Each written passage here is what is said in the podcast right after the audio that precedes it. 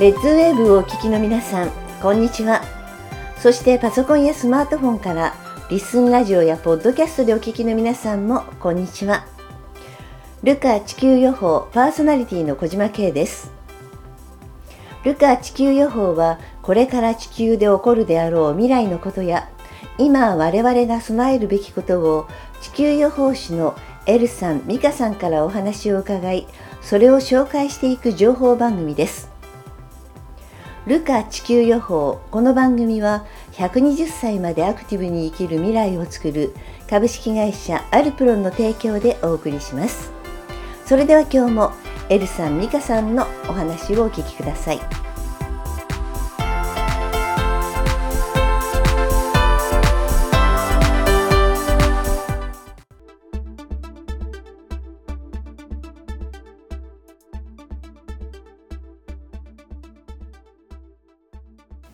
はね美香さんから10月3日からねちょっとガラッと変わることがありますって話を聞いていたのでなのでちょっとその辺をあの皆さんにもお話ししてもらえると嬉しいなと思うんですが。はい10月の2日の話なんですけど、うん。10月の2日の日にまた久しぶりにこうあの大きなものを見る時って、体がめちゃめちゃ震えるんですね、うん。やってないけど、うん。すっごい震えるんですよでまあ周りから見たら寒いんじゃないかみたいなね、うん。感じで震えるんですけど見たのはえっ、と2019年の時に砂漠に穴が開いたって言われて、で砂漠に穴が開いたって言ったらそっからあの変なものがいっぱい出てくるからって言われて、それを何回か言ってんだよね。そうだね。でそれが今日また見て、うん。砂漠に穴が開いたって言っただろってエルから言われて、で「はい言いました」って言ったらその穴っていうのは今だからわかるけど次元とかうん。時空の穴みたいなのが開いたって。目で見て穴が開いてるわけじゃないってうん言って、でそこから出てくるのは戦いのエネルギーだですね。戦え戦えっていうエネルギーだって言われて、うん。でそれがまた大きく穴が鳴って、うん。そこの周りにオレンジ色の光がいっぱい見えてでこれなんか最初火球が落ちてきたのかなって思ったら、戦火だって言われてあっちこっちでそのなんだっけ戦車がうん。発砲したりとかっていうオレンジ色の光うん。もあってだからそういうとこに入ったんだよっていうこと。でその穴はもう塞がらないからでそんなことやってる場合じゃない。戦争をやってる場合じゃない、うん。そんなことやってる間に地球がどんどん火が回って、まあ、火星みたいになっちゃう、うん。燃え尽くして、うん。でだけどそんなことやってる場合じゃないって言っても、うん。これは止まらないんだって言うんですよ。うん。それなぜかって言ったら設定だから。ああもうね。ドラマでも映画でもここの部分でこういうのがあるっていう設定をしてるので、うん。戦争は止まらないって言ってました。うん。だからまあ食糧難になるってずっと言っててこういうことを重ねれば当然ねね。食糧難なんて当たり前なんで,、でそれに対してあの他の国のことだって思ってる人から順番に自分に食べ物がなくなったり、うん。生活用品がないと暴れるからそのことを先に分かってほしいっていうね、ラジオをずっと、うん。あの聞いていただいてる方にラジオでって言ってたらなんとなくそれが記憶にあるような気がする。うんそれなんとなく俺もそう思うとか、うん。私がそう思うって人がね最近ラジオを聞いて、うん。セミナーに来てくださるんでこれめっちゃ嬉しい、そうだね、うん。あのすごいいろんなものを見せられる中で、うん。地球で起こったことばっかりじゃなくて、えー地球を作った時の話とかはい。太陽ができた時の話とか、そういう映像もいろいろ見せられる中で地球作った時にね、えーなんだろう悪いエネルギーというか自分のことしかない人たちのエネルギー、あのー自我しかない。うん他はどうでもいいよっていう自我しかない自分の欲望だけっていうようなエネルギー体を最初に真ん中に固めたと。でその固めたところを上からあの包んで地球を作ったっうんていうところを見せられてで砂漠に穴が開いたっていうのは要は今までその中に隠してたもの、中に埋めてたものが飛び出てくる、だからそれが出てくるっていうのは今この時代で言ったら多分悪と呼ばれるような、あの本当に自我しかないもの。がどんどん出てくるので本当にちょっと怖い時代になるのかな。あの自分が自分側の人たちばっかりになっちゃったら争いしか起こらないので。もともと見てるね星の世界っていうのは争いしかないんですよ。あの夢物語のようなものは全くなくて本当にやるかやられるかの世界。なんか星星の世界ってすごく綺麗そうじゃない、天の川とかこう見ててなんか、あと流星ピュンっていったらね、はいあの綺麗な流れ星とか綺麗じゃなとか思っちゃったりするんだけどね、あの実際はね 本当に飲み込むか飲み込まれるかやるかやられるか、だからみんな星のエネルギー体っていうのはなんとか自分を守る、えーために強くならなきゃいけないっていうエネルギー体でそれが今多分地球に降りてきて修行してるっていうような映像を見せられてるんですね、でもその中でもひどいものは中に埋めたはずなのに今は穴が開いて吹き出てくる、で吹き出てきたことによっていろんなこと。多分今ミカ言った戦争なんかも本当に当たり前のように起こってくるし。でそれ犯が罪も増えたもんね、うん犯罪ももう多分日本に住んでてもう日本って安全な国ってイメージだったのが、今はもう当たり前のように毎日どっかで何かの犯罪があった。あの昔の方って悪い人間はいないっていう教え方をしたと思うんですけど、その考えが詐欺にあっちゃうと思うんですよ、ああなるほどね。悪いことをする人はいないみたいなね、ん。教育なかったですか？そうね。ね、人を悪く言っちゃいけないとか、だって悪いことしてるんだから悪いって言っちゃわなきゃダメじゃんね。そうだね。だからその人間自体の本質の部分が出てきちゃってるのであのこれからは本当に食糧難になってしまう原因も天災だけじゃなくて多分人災も入ってきますしあの争い事はますます多分増えてくるので、これが国レベルの戦争だけじゃなくて個人レベルの強奪略奪、えーそれが当たり前になってくるかなっていうのを思うので。だからそういうことをまずあのよく K 様にも言ってもらいますけど、えー本当に事前に知っておくことによって準備すれば、争わなくていいんじゃないの？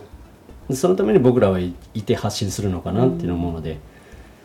あの神社とか仏閣には私はあまり行かないんですね、でそれはなぜかというと神様がいてそこで何かをお願いしてくるっていうのがそれはないんだろうなと思ってて。でよくあのいたんですよあの仏教のなんか偉い方がお友達で、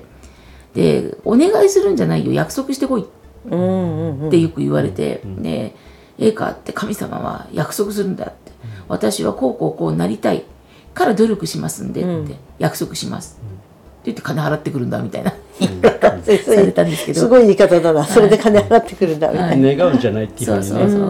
そう、自分にねかけるじゃないけど、うん。でお賽銭っていうのもいくらあげたからあのこれ願い叶うってもんじゃないって言われてこのお金はお坊さんとかお絵師さんとか、うん。あのあのご霊前とかご仏前にあげる神前に備える食べ物を買ってくださいっていうお金だから、これでね、あの自分がいくら払ったからっていうのはないからって教わって、そういう話はすすごい好きだったんで、まあ、たくさん聞いたんですけどでもこの間その砂漠に穴が開いたっていう話をしてる時から、あの多分不動明王って呼ばれるものの形が目の前をこうよぎるんですね。これお不動産なんだろうなと思って、でそのまま、まあ、よぎってたんですけど目の前をこうずっと過ぎてた時にそこであのエルさんの声が聞こえてこのこれは今不動明王だって言ってで下をよく見ろって言われてあの不動明王って下に鬼を踏みつけてるんですけど、鬼はいないぞって言われて鬼は最初からいたんじゃなくて悪いエネルギーになったものが鬼になったって言って元は人だったっていう話をして、でこれはあのー鬼をね踏み潰して、えっと悪いどんなに悪いもんでも上に引き上げるっていうから不動明王は目が上と下向いてる、うんうんうん。だけどこの不動明王の力っていうのも身につけとかないとそれこそさっき言ったのみんないい人うん。みたいに思われたら鬼にみんなやられるんだって言って、だから今度は疑ってばっかりかかるのもねそれは良くないことだけど世の中が変わったんだよってことを認識しないと。何も悪いことしない人でも被害妄想っていうだけで相手から殺されちゃったりとかする方もいるので自分のね危機察知能力を高めるためにそういうエネルギーのある場所が神社仏閣だから、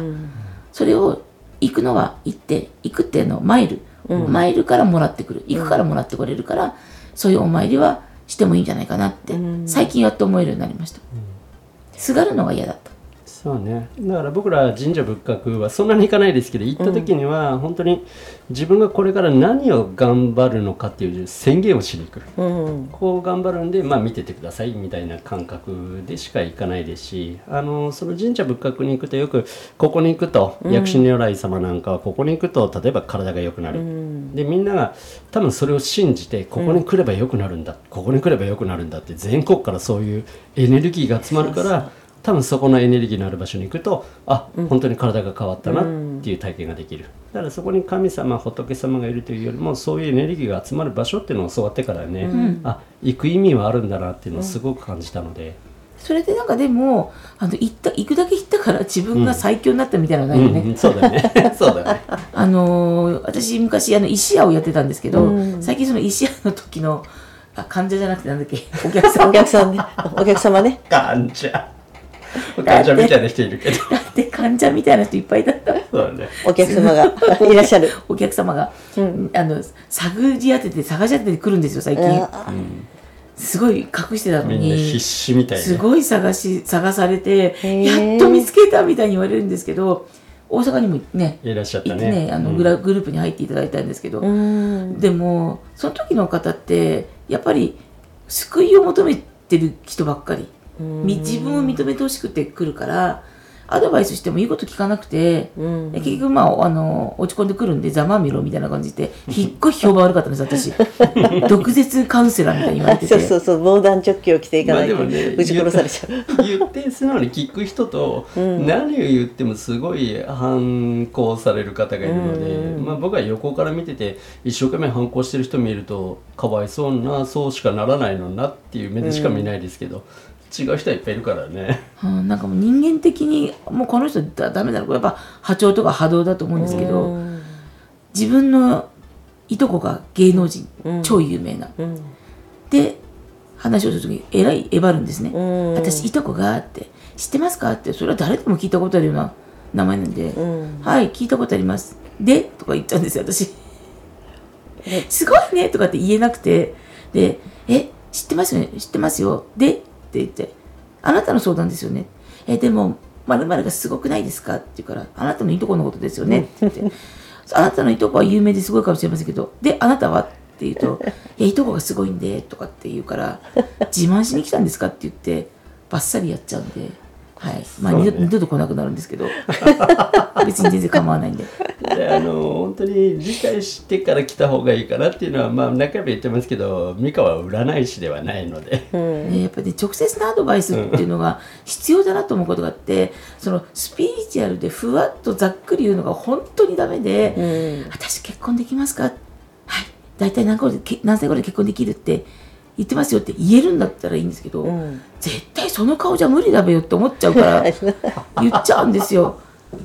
だからね。正直にね。だってそこが大事そうですよ。だからね。だって太ってていや太ってることに関しては私言っちゃいけないんですけどでもその方も太ってて髪の毛短くて刈り上げててチェックのシャツ着て後ろから見たら男か女かわからない人ですよ。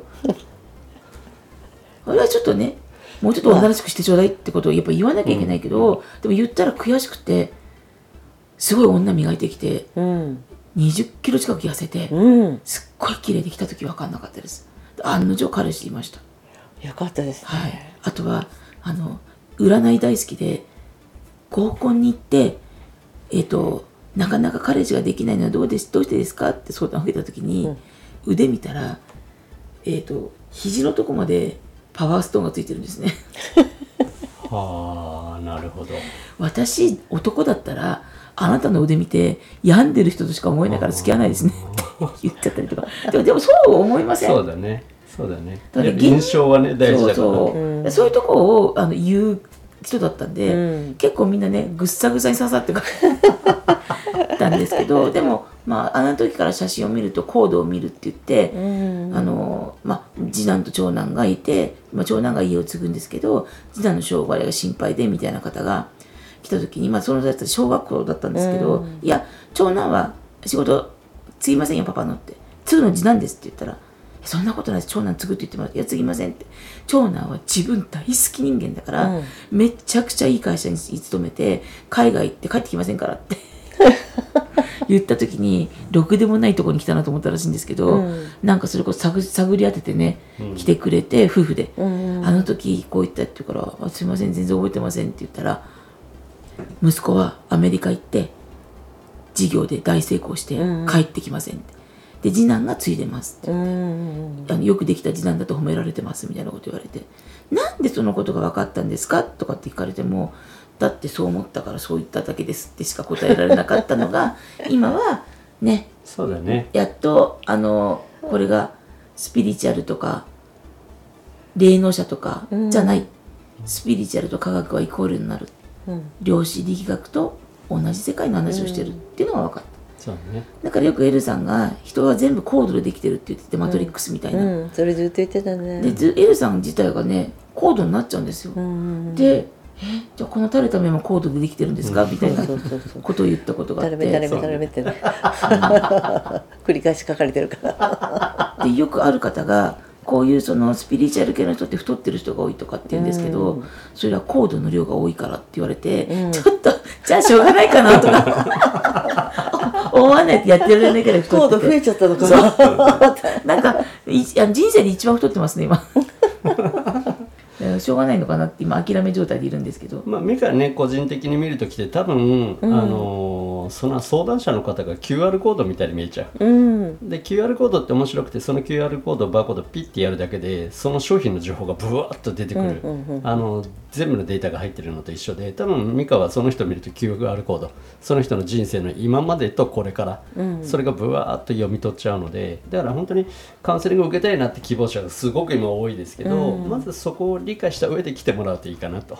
占いでミカの思考で言うんじゃなくてその方の人生を読み取って答えてるんだよっていうところは分かってもらって来てくれるとね。QR コードはそうね一番わかりやすいかも、そうね、そうなんでそんなことわかるんですかって言われてもだってそうじゃなかったですかって言ったらそうでしたって。じゃあそれがそうだったってことは今こうでしょ、はい。じゃああ先はこうですよ未来は私にとっては過去なのでって言うとえ過去ってことはってそこをね突き詰められても そうだね。10分じゃ無理だから。うんそうね。なかなかねだからそれが分かった上で来る方とそうでない方では言ったことはやっぱり素直にやってくれた方って本当に僕は見てて人生好転してるんだろうなって感じますし、あの最近本当10年以上前にカウンセリングしてもらって必死にミカミカを探してやっと見つけてたどり着いてカウンセリング来る方がみんな基本的に言ってるのはあの美香さんの言われた通りでしたと、その時聞いた時にはそんなことないよって思ったり、反発心もあったらしいですけど結局その時に話してもらった内容のそのまんまでしかなかったですって言って、新たにまたちょっと聞かさせてくださいっていう質問を来られるのでだから本当に占いじゃなくコードを読む人生の設計図を読む人っていうふうに覚えておいてもらうといいと思います。最大にもしあの何か役に立てるとしたら、トラウマを取ること。おーそうね。はできるかなって思うよね。で、ねすごいよね最近ね。そうだよね。トラウマを、まあ、見るんですけど、うん。前世っていうところの。それを話してあげるとあじゃあ今はそれを超えるために来たんだって思うと、それが取れる人がいるんですよ。で水が怖いとか、うん。電車が怖いとか、えー暗いところが怖いって方が、それがね話をすると、今平気になりましたっていうので、それはもうねあの、せっかくだからそうだね。ねやってあげたいなっては思うんで、ねそれ来てほしいなって思うんですけど。ね、それでね人生がちょっと苦しい人なんかは、ね。なぜその原因が起こったか知るだけでもね全然変わると思うので、だからなんか悪いことがあったものをねちゃんと、あの上書きするって書き換えるとね、はいあのするってなんかいろいろあったら都合が悪いことみんなちょっとずつ記憶で書き換えるじゃない、あの時はこんこんなに大変だったんだけどでも知らない間にいい思い出に変わってることがあるじゃない、だからねそういう体の中に刻まれた記憶って書き換えすることができるんですよねみんな。でただそのやり方ときっかけって分かんないと思うからこうね美香さんとかにね話してもらってこうでっていう話してそれでこう仕組みが変わっていったら、そういうのが取れてったりすると人生ね楽しくなりますよね。その個人カウンセリングをやってて、うん。でそう皆さんこうね当たったとか、その通りになったって言ってくださるんですけどそこになんか何も求めてなくて、うん。知ってるから言っただけだから、えー別にそれでいいじゃないですかって思って、でも私たちがねやらなきゃいけないことは、そのなぜこれをやってるかって言ったらこの世界というのは実は作り物であって、うん。自分たちは本体別にあってってそのことを分かってもらうための証人として出てきた。うん。私たち証人になりたいうん。と思って。でそれが分かるとここ地球この地球の事業は2033年で終わるから、うん。その時に怖い思いしなくって今これとこれをやっておけば次死が来ないんですよ。今例えば親族が亡くなってね、うん。あの棺に入れてわーんって泣いてることはやってこなくって、うん。そこの話をしたいんだよね。うん。それを地球レベルのことで話すので、うん。預言者みたいな扱いされるんですけど、うん。そうじゃなくてそうなるからこうしようねっていうグループで言いたいんだよね。そうだよね。そうすると天気予報と一緒で明日雨がうん。降るんだったら傘持っていけばいい。雷が落ちるって言ってるんだから外出なきゃいいとか、ね、ここは冠水するんだからうん。通らなきゃいい。っていうことを言いたいがためのグループだもんね。そうだよね。事前に知っとけば準備ってできて、うん。知らなければ準備ってしようがないかもしれないけど、うん。知ってれば準備はできるので、うん。僕らは本当にみんなが準備をしてもらうためにいるのかな、まずは存在価値として。うん。だから伝えることが大事っていうふうに思ってるので、だから食糧難も本当にプツッとなくなるプツッとなくなるっていうのが怖いですよね。うん。今まで昨日までだったからあってなくなる、うん。それもいつかまではちょっとわからないんだけど、うん。10月で10月から2023年の10月から本格的な食糧難に入る。うん。入るってことはなったとは言ってないので、うん。気がついたら周りになくなってくる。それから10月からやっぱ値上がりがまた、うん。そうね。すごいですね。だから食料なんて全くもって食べ物がゼロになるっていう意味合いもあるんですけど本当に手に入りづらくなるっていうのも僕らは食料なんだと思ってるので。実際にではい。手に取れなければ入ら手に入らないのと一緒なんだよね、そうですね。うんだからプツッとなくなるっていうのは非常に怖い、えーイメージ僕らはありますけどもやっぱりあの今からもうすでに始まってるなっていうふうには多分皆さん感じてる。あの1年前に買おうとした食べ物と今と買おうとするとスーパーに行くだけで値段が下手したら1.5倍2倍近くになってるもの、ん。だからそれだけでも手に入りづらくなってる状況なんで、うん。それがもっと進行していくよっていう。まあお金があればね、うん。何でも買えるからちょっと高くなったところで、ん。まあ高くなったけど、まあ、じゃあ買っといちゃえばいいかどうせ食べるんだしみたいなうん。感覚はいつまでなんだろうっていうのがあって、で本当に考えなきゃいけないのがコロナ。うん。コロナはあのコロナの時から備蓄って言ってるんですけど何のための備蓄かって言ったらコロナの7番目が出たらうん。目から出血してみんな死んでしまう、うん。それがそうなった時にうん。外出しちゃいけないんですね、うんうん外出したら感染しちゃうから、うん。そのための引きこもりってことも考えて備蓄って言ってるんで、でねなってからいや買い揃えばいいやと思う人はいるかもしれないですけど本当にその状況になったら多分お店に出勤する従業員はいないだろうな。ってことはお店が開かないんだろうなってことも想定はしておかないといけないので、2025年の時には太陽フレアでって、最近でも記事出始めたよね、そうだね出てるね。なんかこれだいぶ前から言ってるんですけど2025年の時に太陽フレアのなんか影響で電子機器がちょっと異常くて、だから現金持たないで今あのねそうそうそう、うんピッて買ってる人電子が、決済系とかね、はちょっと物買えなくなりますよってことと、銀行にいくらお金積んだっても ATM で下ろせませんよってことがあるんで、ね。うん。でもタンス貯金しとくと強盗に襲われちゃうから。いやそうだね。本当にどうしようか。どうすればいいんだ本当ね。だからそこもうまくバランス考えてバランスよく備えることは重要かなっていうふうに思います、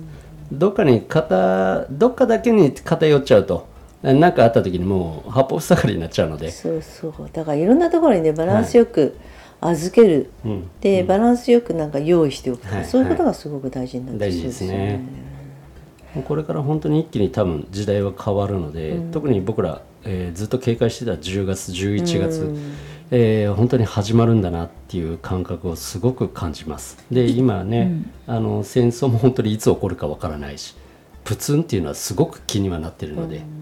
全部あの重なってやってくるって言われてたんですよ、うん。私が最初見始めたのって2017年からだもんね、2017年の時に2018年はこうなる、うん。2019年はこうなる、2020年はこうなるって、うん。でもそれ以降は全部積み重ねって言ってました、うんなるほどね。で最終的には火火山の爆発、うんうん。うん。でもやっぱ過去の過去っていうか昔の世界の歴史も見ても地球がからあの生命がいなくなる時ってやっぱり火山がほとんどだっていうのもやっぱりこれはデータなんだろうなと。で今回もやっぱりずっと最初からこういう地球予報始めた最初から火山って言ってるので、やはり火山はかなりキーポイントになってくるかなって思います。最初にねあの10月3日からガラッと変わるって話をして、うん、その時点であのこうじ、ね、次元の穴が開いて悪いものが表に出てくるっていう感覚をね、うん、あのお話してもらったから、うん、そこをねものすごく意識しておいてほしいなと思っていて、なぜかっていうとこれから物がなくなってきた時の強奪ってその悪い心の現れだし今おばあちゃんたちをね騙す人たちあのさっきもちょっと話してたよね。もうおばあちゃんたち育った世代は性善説。いい人しかいない。いい人しかいないと思ってる人に急に悪い人がいったとしてもその人から見ればいい人にしか見えない。でちょっと親切にされて話し相手がいなかった話を聞いてもらったら本当にいい人に変わってしまうのね。だからこの次元が変わっていく中であの人と接する時に疑うのではなくてあの自分をちゃんと持つっていうこと、で自分を持つっていうことは相手を認めるってことなんだよね。相手を認めないと自分は認めてもらえないので戦争なんかの理由のところでは相手を認めないところと自国の利益のところからスタートしちゃったりするから今日の話の中でねすごい大事だなと思ったのはこう我をねこうグッと真ん中にまとめて悪い心をまとめといたのにちょいちょい外に出てきてますよっていうところがあるからあの皆さんの周りの中でも今まで自分が思ってなかったことでもふっと悪い方に考えちゃったりとかあの悪い行動をしてしまったりとかやっぱせ,、ね、背に腹は変えられなくて悪い方に走りそうになった時にこうこれでいいのかなってちょっと考えてみるといいんですよね。その時自分のこと考えると自分がかわいそうな悲劇の子になるからこれが相手だったらね、違う人だったら自分はどうやってアドバイスするかなって考えてみるとお互いを上手に認められる気がします。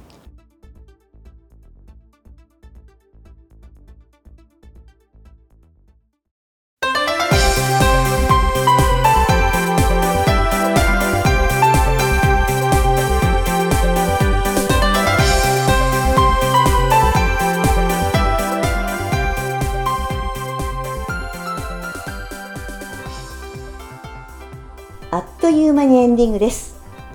皆さんも周りの大切な人にぜひこの情報を伝えていただきたいなと思います。